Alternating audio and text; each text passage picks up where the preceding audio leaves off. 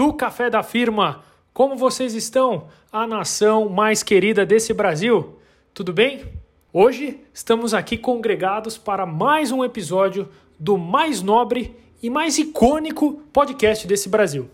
A gente está descobrindo esse ano como o dia 15 de março é importante para a população brasileira. A gente tem o Dia do Consumidor, que foi foco do nosso último episódio. A gente tem o aniversário de um certo amante da gastronomia e das artes culinárias. E temos também uma data super importante que é o tema do episódio de hoje.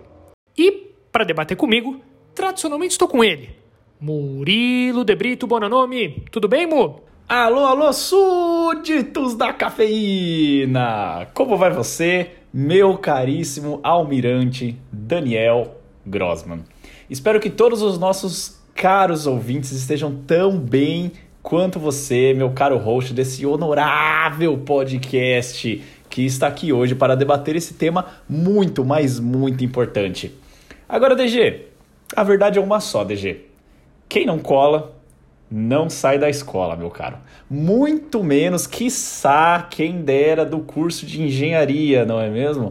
Eu mesmo me lembro das infinitas provas de álgebra, cálculo numérico, termodinâmica 3, física vetorial. Ai, meu Deus.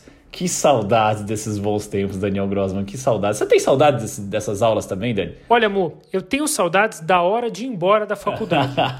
Poucos momentos eram tão prazerosos quando o apito final soava e era hora de retornar para o lar. Cara, eu gostava muito de algumas matérias, eu gostava muito. É, gostava demais dos professores, gostava muito dos debates que tinham. A galera no curso de engenharia não tem muito essa, esse costume né, de debater as matérias, principalmente as matérias de cálculo. Mas eu gostava bastante. Eu achava muito interessante esses contextos todos que, que a gente indiretamente recebia na faculdade. Eu achava bastante bacana. Gostava bastante, sim. Mas eu gostava também, Dani, gostava muito mesmo. Eu estudava, bom, numa faculdade bastante privilegiada, é, que ela tinha uma cantina, né? Vamos chamar de cantina aqui, né? O refeitório da faculdade, mas a cantina era sensacional, porque vendia, modéstia à parte, Daniel, o melhor croissant que já existiu na galáxia, na história da humanidade. Nunca antes os franceses fizeram um croissant tão gostoso quanto aquele que vendia na loja. E para acompanhar, Dani, esse meu croissant era de lei o meu tradicional cafezinho. E aí que fica a minha pergunta, Daniel Grossman, um cafezinho para hoje, Dani? Olha, Mu, é uma pergunta bem difícil. Mas já que a gente está no mote estudantil, eu vou querer um cafezinho para me ajudar a decidir melhor que tema que eu vou estudar nesses próximos meses. Diferente de você, eu acho que eu não tinha tanto apreço pelas matérias que eu estudava na faculdade, então sempre acabei tentando aprender coisas por fora. Eu achava que a engenharia, como você falou, né, ela limitava um pouco o nosso pensamento, porque era muito by the book, né, um mais um é dois e ponto, e às vezes você perdia um pouco a oportunidade de ver outros temas né, que fossem interessantes para você. Então, aproveitando essa minha apatia com muitas das matérias que eu estudei na engenharia da faculdade, hoje eu vou querer um cafezinho para pensar como eu vou estudar mais, como eu vou além, que matéria diferente, se eu vou fazer um curso de radialista ou não, tá certo? Algum estudo global, que a gente adora uma tendência dos globais, né, Mu? Eu acho que eu vou pedir o cafezinho hoje para me dar uma ajudada e a dar uma guinada nos estudos. E você? Qual que é a boa de hoje, Mu? Ah, Dani, meu cafezinho hoje vem com um tom mais saudosista. Ele vem para me relembrar as noites em claro que eu passava lendo os livros de física relativista que eu alugava na biblioteca. Meu Deus, que prazer que era, que felicidade que era. Para quem me conhece, ouve já dos nossos podcasts há tempo, sabe que eu sou um amante da física, sabe que eu sou um amante da astronomia. Portanto, essa temática sempre me contagiou de muita alegria e muitos e muitos aprendizados. E claro, sempre revezando com um bom livro de economia comportamental, que também se tornou uma das enormes paixões da minha vida com o passar do tempo. E temos internauta da semana, é isso mesmo? Ele voltou, Mo! Temporada 2021 e o internauta da semana continua com a gente. Hoje a gente tem a participação do Gustavo De Cesare Bertella, que gentilmente mandou um áudio aqui para a produção do Café da Firma para participar do episódio de hoje conosco. Gustavo, Conta aí a tua opinião. Fala pessoal do Café da Firma, tudo bem? Meu nome é Gustavo e eu tô aqui para parabenizar vocês pelo projeto, pelo podcast Café da Firma. Eu tenho ouvido todos os episódios e os conteúdos estão cada dia melhores. Parabéns pelo trabalho. Em especial, o último episódio sobre a Semana do Consumidor ficou muito bacana. Vocês conseguiram trazer os conteúdos de uma maneira irreverente, de uma maneira leve e ao mesmo tempo informativa, com muitos dados legais. Então, parabéns pelo trabalho, tá? Fica aqui a minha sugestão para próximos episódios, é, que vocês possam falar um pouco sobre gestão esportiva, um pouco sobre a relação que as empresas têm com os eventos esportivos e com a indústria do entretenimento no geral. Acho que é um, um tema aí que pode trazer bastante discussão, tá bom? Um grande abraço para vocês, se cuidem e até mais. Valeu! Gus, nosso querido amigo, obrigado aí pela gentileza de você participar do Café da Firma aqui conosco. Realmente, eu acho que o esporte e principalmente os lados por trás dele devem ser estudados com mais afinco. A gente está muito acostumado a aprender mais das quatro linhas, de falar dos competidores, das trajetórias, é, do resultado dentro do campo, dentro da quadra, da piscina, mas muitas vezes a gente se esquece de tudo o que rola por trás, de que o esporte às vezes é um business, de que o esporte muitas vezes ele mexe com paixão, ele mexe com nacionalismo, ele mexe com história. Então, eu acho que é um tema muito interessante que você trouxe para gente e que a gente pretende debater em algum episódio ainda este ano. Obrigado mais uma vez pela participação, Gus, e aproveito, já faço o convite para você, nosso amigo ouvinte, nosso amigo internauta que quiser participar com a gente, entre em contato pelos nossos canais de comunicação para você ser o próximo internauta da semana. E o tema do episódio do café de hoje é Dia Nacional da Escola, debatendo as escolas da nossa vida.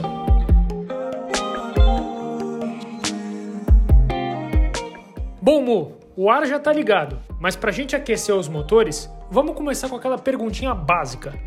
Qual que é a sua matéria preferida na escola? E ó, não vale educação física, hein? sensacional, Dani, sensacional. Pô, eu já cantei a letra, né? Eu já cantei a letra que a minha matéria favorita é física. Nerd pra caralho, né, Daniel Grossman? É muito, muita nerdice mesmo, né? Mas eu vou ser honesto com você, física para mim, ela é, ela é filosofia, na verdade ela é muito mais, ela é muito mais abstração do que cálculo. Ela é buscar as verdades mais intrínsecas da nossa existência. Eu nunca vi física como se fosse um monte de número, um monte de cálculo, um monte de letra, aquela sopinha de legumes que no fim sai um x igual a alguma coisa. Eu nunca tive tesão em responder as questões sobre a famosa vaca no espaço, sabe aquela, aquelas questões da, da famosa vaca no espaço? Desconsidere gravidade, desconsidere ar, desconsidere que existe luz, é a vaca no espaço, né? Eu a transformação de potencial em cinética do skatista, aquelas questões clássicas assim também. Nunca, nunca na minha vida tive tesão em responder elas. Bloquinho no plano inclinado. Nossa, bloquinho no plano inclinado, meu Deus, empurrando o bloquinho na mola. Não, isso daí nunca, nunca foi o que me deu tesão. E você, DG? As minhas matérias preferidas também sempre foram na área de exatas. Mas se eu tiver que destacar uma, obviamente, a matemática, que muitos chamam de matemática né? É que nem a Dinamarca, que muitos chamam de Dinamáquina. A matemática, ela move o mundo, tá certo? Desde a bolsa de valores até o troco do pastel da feira, desde os ambientes mais nobres aos mais simples, a matemática sempre está presente. Saber fazer contas é um privilégio. Saber fazer contas rápido é um privilégio que poucos têm. E aí, Mo, a beleza das ciências exatas, das sequências numéricas, número de Euler, Fibonacci, dos quadrados perfeitos, do 105 por 68, que é a metragem padrão de um campo de futebol, das contas de cabeça, tudo isso sempre me fascinou e eu sempre tive muita facilidade com os números. Novamente, a matemática move o mundo, então é uma matéria que sempre me encantou pela variedade de áreas em que ela podia ser aplicada. E Dani, vamos lá. Começa a contar agora para os nossos caros ouvintes como foi que a matemática começou a ser lecionada aqui no Brasil. Qual é o contexto histórico? Na verdade, Mo, o que, que aconteceu? Os portugueses, quando chegaram aqui no país, eles não deram muita atenção ao povoamento do Brasil. Então, se a gente for estudar um pouquinho de história, a gente vai ver que durante os primeiros 30 anos, os portugueses vinham aqui muito esporadicamente e pouco povoaram além do litoral brasileiro. E aí, como que virou essa chavinha? Em 1530, os portugueses estavam com receio de invasões francesas e dos corsários no litoral brasileiro e falaram que o único jeito de eles terem maior segurança sobre o seu recém-descoberto território era justamente povoando e colonizando a terra avançamos cerca de 20 anos no tempo e em 1549 a gente teve a fundação da primeira escola no Brasil. Sabe onde foi, Mu? Deve ter sido em alguma das áreas um pouco mais exploradas, né? Aquela região perto do Nordeste, alguma coisa desse tipo, não? É isso aí, Mu. A primeira escola brasileira foi fundada em Salvador, sob o comando do padre Manuel da Nóbrega. Ele foi o responsável por formular o Ratio Studiorum, que seria mais ou menos um plano nacional de estudos nos dias de hoje. E o objetivo desse plano Mo, era coordenar atividades e funções das escolas jesuíticas, para justamente padronizar a alfabetização dos indígenas. Depois de cinco anos, em 1554, foi fundada a capital paulista, onde agora faz cerca de 38 graus. Então, São Paulo foi fundada em 1554 e, consequentemente, a primeira escola na capital paulista. Vamos continuar na nossa linha do tempo. 1808. Que ano para o Brasil? Você tem ideia quanta coisa aconteceu nesse ano, Mo? Nossa, que ano, senhoras e senhores. Que ano que foi esse ano. Bom, vamos citar alguns fatos aqui, vai, Daniel Grosso, para quem não sabe. 1808 foi a fundação dele, o Banco do Brasil. BBAS3, Banco do Brasil. Também foi a data da chegada, a data não, né? Foi o ano da chegada da família real portuguesa em terras tupiniquins que mais, Dani? que mais em 1808? Conta pra gente. Em 1808, o rei Dom João VI assinou a abertura dos portos, que facilitava muito o comércio da então colônia Brasil com os demais países. E nesse ano tão importante para o Brasil, a gente teve a fundação da primeira faculdade brasileira, a Faculdade de Medicina da Bahia, obviamente por Dom João VI. Passou o tempo, o Brasil virou independente. Quem não se lembra daquele clássico 7 de setembro, Independência ou Morte, aquele quadro famosíssimo do Pedro Américo. E dois anos depois da independência brasileira, em 1824, Dom Pedro I, à época imperador do Brasil, ele inaugura, ele formula uma nova constituição no país. E o que, que ele dizia lá? Ele garantia o direito à educação primária e gratuita, 0800, na Vasca, na faixa, para todos os cidadãos. E por fim, para fechar a nossa linha do tempo, em 1912, dois anos depois da fundação do Esporte Clube Corinthians Paulista, a gente teve o surgimento da primeira universidade federal no Brasil, no estado do Paraná. Rapaz, você é a primeira universidade federal do Brasil foi no Paraná, Dani. Engraçado como a gente teve diferentes regiões, né? Pois é. Então a primeira escola lá no Nordeste, depois a gente teve a primeira universidade no sul do país e hoje a gente tem universidades muito conceituadas aqui no Brasil em todas as nossas regiões administrativas. Não, excelente, excelente. Rapaz, é impressionante mesmo isso, né? Não tinha essa, essa percepção. E vamos dar um pouco mais de percepção para os nossos caros ouvintes? Talvez nem todos eles tenham uma percepção de como está o estado da escola no Brasil frente à situação no mundo. E alguns dados, Dani, infelizmente que trazemos, eles são de se espantar. São alguns dados que nos deixam um pouco chateado, porque sabemos que temos ensino de extrema qualidade aqui no Brasil, mas isso não é refletido na maioria das escolas brasileiras. O Brasil, por exemplo, Dani, conta com 184 mil escolas de ensino básico. A maior parte das escolas brasileiras, Dani, cerca de 67% delas, está localizada nas áreas urbanas. De um total geral, 71% oferece ensino fundamental e o ensino médio é ofertado por apenas 15% das escolas. Quando a gente olha na infraestrutura, as deficiências elas também são grandes, Dani. As escolas do ensino fundamental, apenas 41% delas contam com rede de esgoto. Acredita nisso? 52% delas conta com fossa e 6,1% das escolas não, não há nenhum sistema de esgotamento sanitário. A situação é ainda mais precária quando você avança nos estados do Acre, Amazonas, Pará, Roraima, enfim.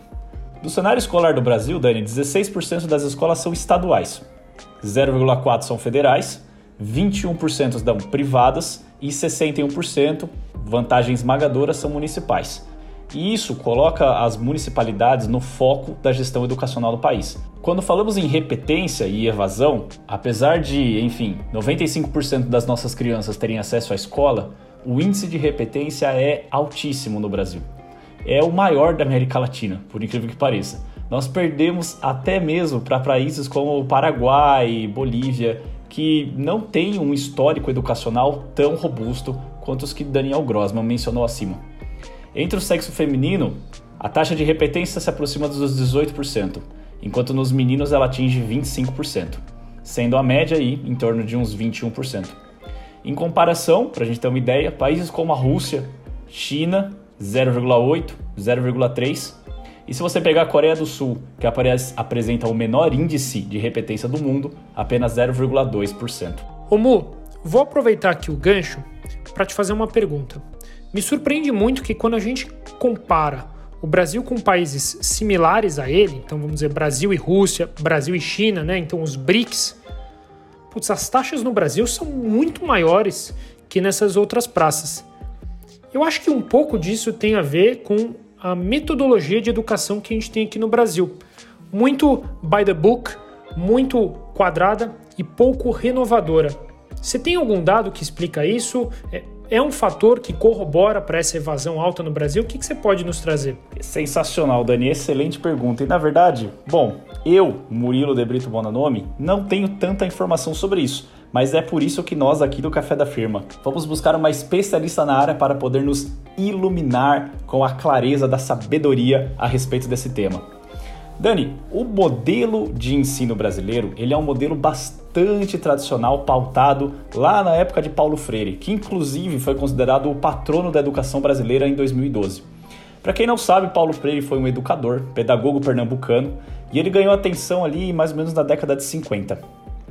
Ele era um professor de língua portuguesa e ele desenvolveu um método próprio dele de alfabetização que depois evoluiu para um método educacional, que é o qual nós contemplamos até hoje. Nessa metodologia, digamos que tem um ponto-chave dentro da sala de aula que é o professor. E ele é o detentor da verdade e também o detentor da lei da ordem dentro da sala de aula. E o modelo brasileiro ele é um modelo expositivo, onde o professor ele expõe a matéria aos alunos e os alunos assistem aquele conteúdo sendo passado para eles. Mas existem, Dani, cerca de centenas de outros modelos ao redor do mundo de educação a citar de exemplo uma escola que nós temos em Portugal, onde ela aplica um modelo por agrupamentos. Ela agrupa os seus alunos de acordo com determinados temas e conteúdos e níveis educacionais diferentes dos alunos. E ela promove que dessa forma o aluno seja muito mais protagonista do seu próprio aprendizado do que de outras maneiras que são mais expositivas, como é aqui no Brasil. Ô Mu, é bem legal esse exemplo dessa universidade portuguesa que você trouxe e me lembrou a época que eu estudei nos Estados Unidos, no intercâmbio lá. A gente tinha nos Estados Unidos as Learning Communities, que seriam as comunidades de aprendizado, em tradução literal que o intuito era justamente você aglutinar pessoas do mesmo curso porque elas teriam interesses em comum, pelo menos na área acadêmica. Mas o ponto que eu queria destacar lá da educação Yankee, pelo menos na faculdade, é que as aulas elas não eram o momento para você aprender. As aulas elas eram os momentos de debate, de você se expor, de você debater uma notícia, de você apresentar um argumento e ouvir uma apresentação alheia. E o momento para você estudar e aprender mesmo era fora da sala de aula. Era no momento que você quisesse, se você quisesse, no ambiente que você quisesse. Tinha uma aula lá que o professor falou: "Cara, se você quiser tirar uma nota B, né, que as notas eram volta, que as notas eram por letra, cara, nem precisa comprar o livro. Só com as notas de aula você consegue. Então isso mostrou que vai muito de cada um tecer a agenda como ele quiser, colocar a sua rotina de estudos da maneira que melhor lhe convier e dar mais, como você falou, protagonismo para os alunos. E a aula ela acaba sendo mais um enriquecedor do que uma alavancadora para você aprender. Fora que, no final do dia, Mu, e essa é uma opinião minha, e como a gente aqui no Café da Firma tem opiniões bem fortes, no final do dia, pouco importa se você aprendeu a Fórmula A ou a Fórmula B. Importa se você aprendeu a ouvir, a respeitar diferentes pontos de vista, a conseguir raciocinar e fazer as conexões entre o que está acontecendo no mundo e o que você está fazendo, porque no dia a dia, menos importa o que está no livro escolar e mais importa o que está no livro dentro da sua cabeça. E é muito interessante essa discussão sobre o método de ensino e de aprendizagem, porque, puta, Dani, na verdade, a verdade é uma só, né, Dani? Aprende quem quer aprender. E para que você tenha interesse em querer aprender, a escola ela precisa ser atrativa para o aluno. Ela precisa ter uma metodologia que engaje, que dê tesão do aluno dele estar tá lá e dele estar tá aprendendo. Então eu entendo que precisa passar por muita transformação ainda, até a gente conseguir entender um método que se adeque hoje em dia às necessidades da nossa geração Z, Y, alfa, seja lá qual seja o número que nós estamos falando agora. Né? E que seja versátil, né, Mo? A gente viu muito isso com a própria pandemia, em que, obviamente, todos estavam de home office e os alunos viram que eles tinham que achar outro jeito de estudar.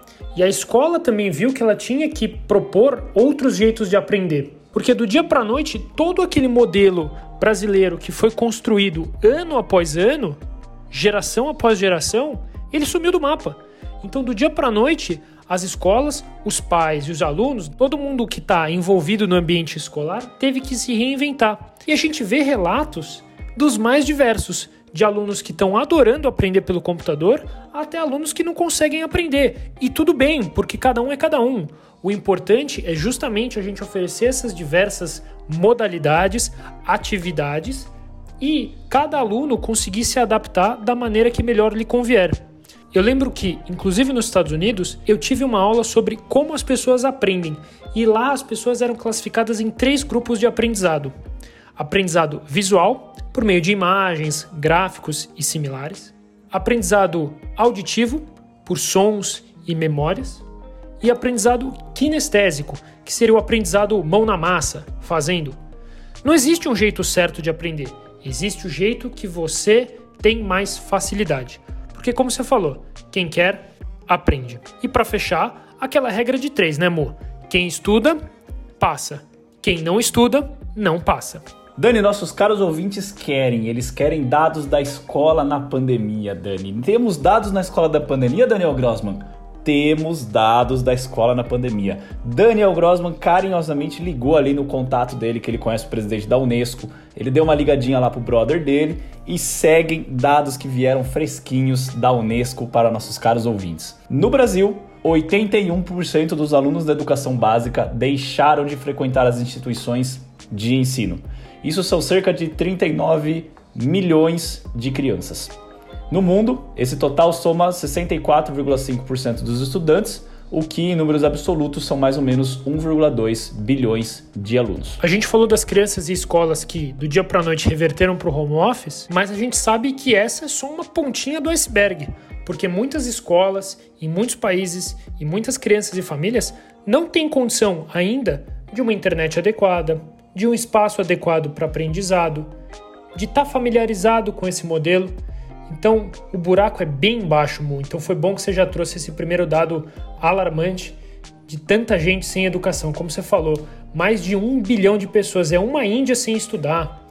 Você falou no Brasil 39 milhões de pessoas. É um Uruguai sem estudar aqui no Brasil.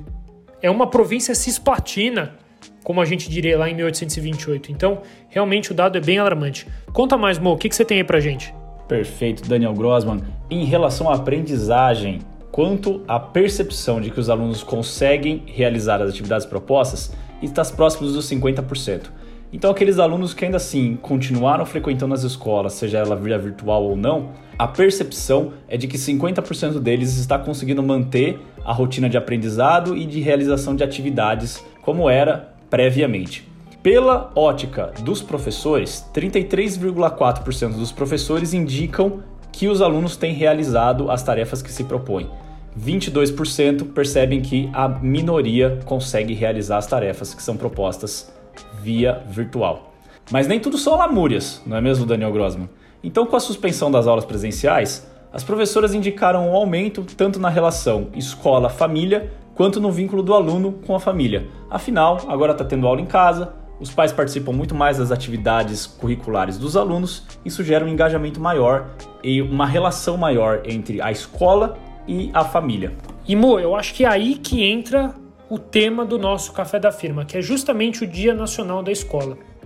Como você falou, as professoras e professores relataram um aumento da relação tanto entre a escola e o aluno, quanto entre a família e a escola. E eu acho que essa data que a gente está lembrando hoje, ela é uma excelente oportunidade de justamente aproximar os responsáveis da escola. Porque como a gente falou no começo do podcast, tudo é uma via de duas mãos. Boa parte do que a criança é como pessoa vem de casa, do exemplo que ela tem dos pais, do meio em que ela é criada, do determinismo que atua sobre ela. E aí, Mo, vou querer uma opinião sua. Na minha visão, eu acho que pais que relegam 100% da educação dos seus filhos única e exclusivamente à escola são um pouco simplórios, porque os pais justamente têm um papel fundamental na educação dos seus filhos. E a escola ela é apenas mais um meio, mas não é exclusivo, ela é apenas um importante meio para o desenvolvimento das crianças. O que, você acha? Dani, eu acho que faz total sentido, porque o aprendizado ele não é uma única via de mão única, ainda por cima. Na verdade, ele é uma jornada de intensos intrincamentos, de muitas curvas, de várias reviravoltas, de muitos aprendizados e desaprendizados também. Temos que lembrar que grande parte de aprender também consiste em desaprender e aprender de novo. Então é uma jornada complexa. E você imaginar e você delegar e você atribuir o fator da educação meramente em um único pilar social é de fato uma atitude bastante simplória. Bom, Mo, explicando então um pouquinho mais da data. Como a gente falou, não é segredo que a escola tem um papel fundamental na nossa vida seja pelo aprendizado, pelo desenvolvimento social, pelo autoconhecimento da criança, desenvolvimento cognitivo, enfim, boa parte do que somos como pessoas vem do que aprendemos nas escolas. A educação, como a gente falou, é um direito fundamental básico previsto na Constituição brasileira desde 1824 por Dom Pedro I. E não por acaso, ela é um direito de todo cidadão. De acordo com a legislação vigente, os pais são obrigados a matricularem seus filhos em uma instituição de ensino a partir dos 4 anos de idade. Além disso, o Código Penal brasileiro prevê uma severa punição para aqueles que privarem filhos entre 4 e 17 anos do acesso ao ensino. Claro que é uma medida importante, mas ela não é tudo, porque, como a gente falou, mais do que o acesso à educação, é importante a gente analisar a qualidade do que está sendo ensinado. Olhando para os jovens, o Dia Nacional da Escola pode também ser uma forma de criar mais conexão e mais interação entre eles e os ambientes que eles estudam, justamente para a gente mitigar parte da evasão que a gente tem visto. Conexões sociais e afetivas fazem parte do nosso dia a dia, ainda mais agora na pandemia, que a gente está com uma baita demanda reprimida. E é justamente por isso, Mo, se a gente pensar o quanto a gente sente falta de abraçar os nossos coleguinhas, ou pelo menos alguns deles, durante a pandemia, de almoçar com alguém, de tomar um cafezinho na firma com os nossos amigos, a gente vê o quanto é importante a interação social. Mu, deixa eu te fazer uma pergunta então, já que a gente está falando de interação social. Na faculdade, no ensino superior, muitos volta, muitos jovens volta tudo. Na faculdade, Mu, muitos se orgulham de ter a camiseta, o casaco, o chinelo, uma foto assim da sua faculdade.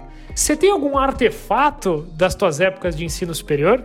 Nossa, Dani, eu vou contar uma pérola aqui agora que você não vai sequer acreditar, você nem imagina que eu tenho isso guardado comigo. Na verdade, eu não trouxe nada material, né? Você poderia imaginar que eu, né? Você me conhece, você sabe como eu sou. Eu hum, dificilmente guardo coisas materiais, né, Daniel Grossman? Mas eu trouxe, de fato, uma coisa muito sentimental que eu carrego comigo. Quando a gente cursava engenharia, mais ou menos ali no final do terceiro ano, eu e os meus colegas de turma fizemos uma retrospectiva de como havia sido esses últimos três anos de engenharia. E nós percebemos que nós só havíamos sobrevivido até o dado momento por causa das nossas conexões um com os outros. Era um que ensinava física para o outro, era um que fazia o trabalho e colocava o nome do outro quando a situação apertava, era outro que passava madrugada tentando explicar aquela matéria difícil. Então, um amigo nosso, que tinha um pouco mais de facilidade com, com as letras, assim como Daniel Grossman tem facilidade com as palavras, ele compôs o que nós chamamos de a Ode aos Brothers. Porque éramos um grupo só de rapazes fazendo engenharia, como já era de se imaginar, e nós éramos todos amigos, então a gente estava naquele momento onde a moda era chamar o seu colega de E aí, meu brother? Então ele compôs a Ode aos Brother. E é um, uma ode verdadeiramente escrita, é um texto verdadeiramente escrito em formato de ode, aonde ele faz uma homenagem aos últimos três anos da engenharia que nós passamos juntos. E é um texto que eu guardo até hoje com muito, muito, muito carinho no meu coração. Ele é inteiro rimado, ele é inteiro escrito, ele, ele traz traz artefatos da nossa juventude e da nossa ingenuidade cursando o curso de engenharia. Ele é um texto maravilhoso, Dani. É uma coisa que eu nunca vou perder na minha vida. E você, Dani, traz alguma coisa aí que fica lá no fundo da sua memória afetiva? Olha, amor, sendo bem direto ao ponto, não. O único documento ou artefato que eu guardei da época de faculdade foi o meu diploma, que atesta para devidos fins que eu me graduei como engenheiro aqui no Brasil. Eu lembro que eu ganhava muitos brindes na Vasca, caneta, copo, principalmente naqueles kit bichos. Não sei se você tinha o kit bicho. que eram várias regalias para os recém-entrantes. Tinha várias camisetas, várias camisetas exato, que viraram pano de chão depois. Exato. Rapaz do céu, nossa senhora. Nada perdurou por mais do que seis meses. E Dani, construindo em cima disso que você acabou de comentar, sobre a gente criar os nossos laços muito importantes dentro da faculdade, com as pessoas, a gente desenvolve também dentro do universo acadêmico uma coisa muito importante que é a nossa opinião. O universo acadêmico como um todo, ele é muito importante para construir a base da opinião do ser individual. É basicamente dentro da faculdade onde você constrói sua visão social, política, econômica, basicamente baseado em debate com outros colegas, com outros grupos, com outras ideias, ou pelo menos é isso que o ambiente universitário deveria fornecer para os seus integrantes. Claro que a minha percepção é que dentro do mundo da engenharia isso é um pouco mais limitado. E de fato é uma das coisas que me frustrou ao longo da minha jornada como engenheiro, essa falta desse debate, essa falta desse calor, essa falta desse aquém que seria interessante termos e infelizmente tivemos muito pouco disso. Mas a minha realidade estudando economia foi completamente outra. Fiz uma faculdade aonde o debate prevalecia dentro de todas as aulas dentro de todas as salas e dentro de todos os grupos de amigos que eu formei ao longo da, da minha jornada. Então é muito importante a gente pensar que a, a, o mundo acadêmico oferece essa interação social e também oferece essa maturação do indivíduo como pessoa e como cidadão, como membro da sociedade. E acho que é esse mote que é importante a gente levar do episódio de hoje, Mu. A escola, muito mais do que ela ser by the book, com o perdão do trocadilho, ela ser um espaço para o nosso desenvolvimento como pessoa, como profissional, de ser uma formadora de opinião e de ser um espaço para a gente crescer enquanto cidadão desse mundo. O Dia Nacional da Escola, que foi o foco do nosso episódio, ele é muito importante para a gente aumentar a conscientização sobre esse tema e todas as esferas dentro da educação, desde aumentar o acesso e a disponibilidade de educação nas suas diversas frentes, seja uma educação de especialização, uma educação de ensino básico, uma educação de ensino fundamental, médio ou superior, de fornecer espaços para que as pessoas criem, para que as pessoas sejam desafiadas, para que as pessoas contestem umas às outras, porque a gente sabe que o aprendizado ele é constante e é o que a gente fala muito do analfabeto do século 21, que essa pessoa ela não é aquela que não sabe escrever o seu nome, o analfabeto do século XXI é aquela pessoa que não vai conseguir aprender, desaprender e reaprender novamente. Porque com as mudanças que a gente tem visto, a gente sabe que das certezas que a gente tem na vida, a gente tem a morte, os impostos, Palmeiras não tem mundial e que a gente vai precisar constantemente continuar aprendendo. Então acho que o episódio de hoje é uma oportunidade para que possamos cada vez mais buscar tá sempre se desenvolvendo, buscar ter sempre um papo de qualidade e, por que não, um cafezinho da firma para que eu possa aprender mais com ele. O amante da gastronomia e das artes culinárias, Murilo De Brito Bonanome. Mu, obrigado pelo episódio. Fecha aí, querido. Que honra, senhores, que honra poder fechar esse episódio. Dani, muitíssimo obrigado pela discussão. É sempre um prazer ouvir a sua opinião. Espero que os nossos caros ouvintes tenham esse regozijo tamanho quanto eu tenho das nossas conversas. Senhoras, senhores, muitíssimo obrigado. Até a próxima. O momento onde você senta as nádegas no traseiro, volta. Isso aí foi bom. Senta Essa vai pro as nádegas é... no traseiro. É isso aí. Maravilhoso. Eita porra. De acordo com a legislação. E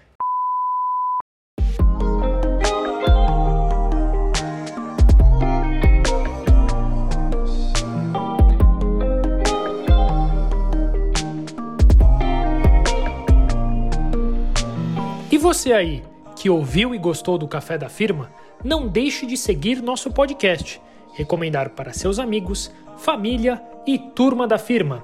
E fique à vontade para mandar um direct pelo Instagram, arroba podcast Café da Firma, ou pelo e-mail cafedafirma.outlook.com. A cada temporada, novos episódios semanalmente. Este é o Café da Firma. Até mais!